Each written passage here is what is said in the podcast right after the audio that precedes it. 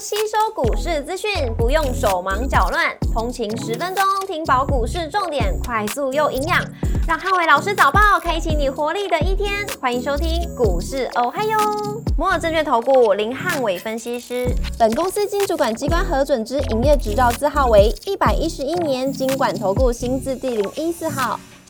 大家早上，欢迎收听今天的台股我还有，今天重点提醒：AI 股稳盘，台股低档结算。周二美股四大指数跌多涨少，那地缘风险造成通膨的担忧。星期二美股由费半指数上涨一点三二个百分点，逆势领涨四大指数。超微上涨八点三一个百分点，跟美光上涨二点六九个百分点，领涨半导体股。周二美股族群跌多涨少，能源、公用事业、金融、工业跟原物料类股领跌，只有科技软体跟电信服务类股逆势收涨。辉达上涨三点零六个百分点，跟苹果下跌一点二三个百分点，分别领涨跟领跌科技股。波音下跌七点八九个百分点，跟 Nike 下跌三点一八个百分点，领跌大型股。美股周一休市之后，周二开盘延续亚股的跌势。那中东的紧张局势升温，市场担忧通膨卷土重来，美元跟美债利率双双走高，打压了市场的降息预期。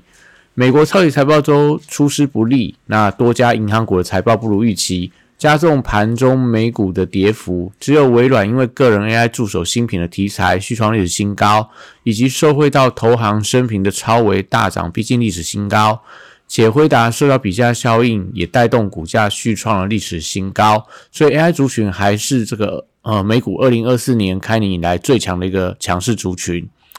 股市红灯亮出黄灯，美元强弹，跟美债率走高。那台股 AI 股稳盘，呃，但是比较维持低档的结算。台指盘后盘下跌五点，做收跌幅零点零三个百分点。台积 ADR 则上涨零点四二个百分点。周三大盘指数观察重点有三：第一个台币汇率跟贵买指数；第二个航运、生技、绿能跟金融股；第三个 AI、IC 设计跟软体股的表现。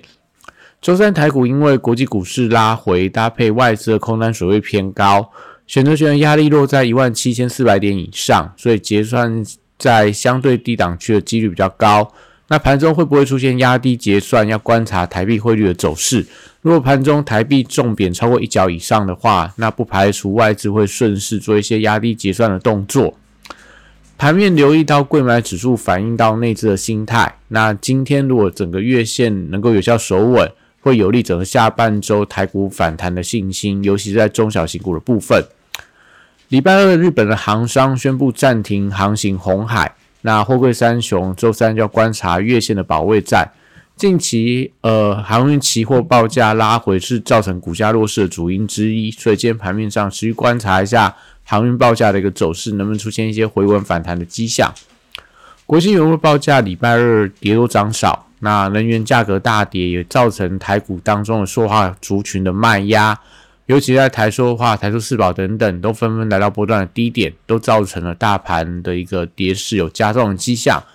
那政策受惠的电线电缆跟碳权，我觉得在盘面上相对比较抗跌的族群，也可以留意到有没有一些所谓的政策看好的资金的买盘。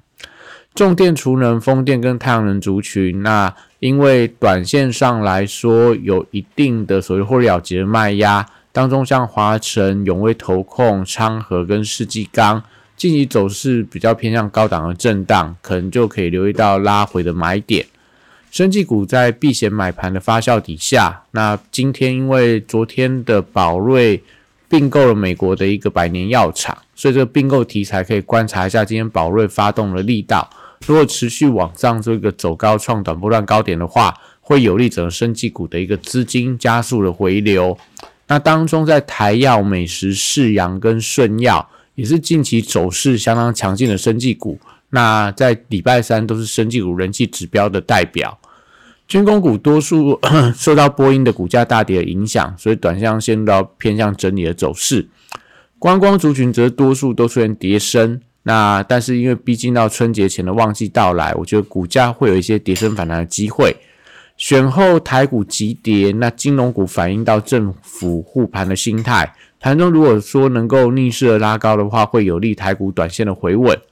周三电子股观察 AI 族群跟半导体的相关走势。那收回到超维跟辉达的大涨，所以相关供应我觉得有机会逆势转强。高价股因为美债利率飙升，所以低本益比的股票我觉得相对比较稳健。像在大力光、伟影、嘉泽跟川湖，本益比大概都在三十倍左右。那相对来看的话是比较安全的标的。广达、伟创、英业达跟技嘉等等，受惠到投信的买盘回补，那所以可以留意到在今天盘面上逆势补涨的力道。但关键还是在于整个半年线的反压能不能有效的突破。以短线上整个外资的心态来看的话，呃是有一定的难度，所以最近比较偏向所谓的。低档盘整居多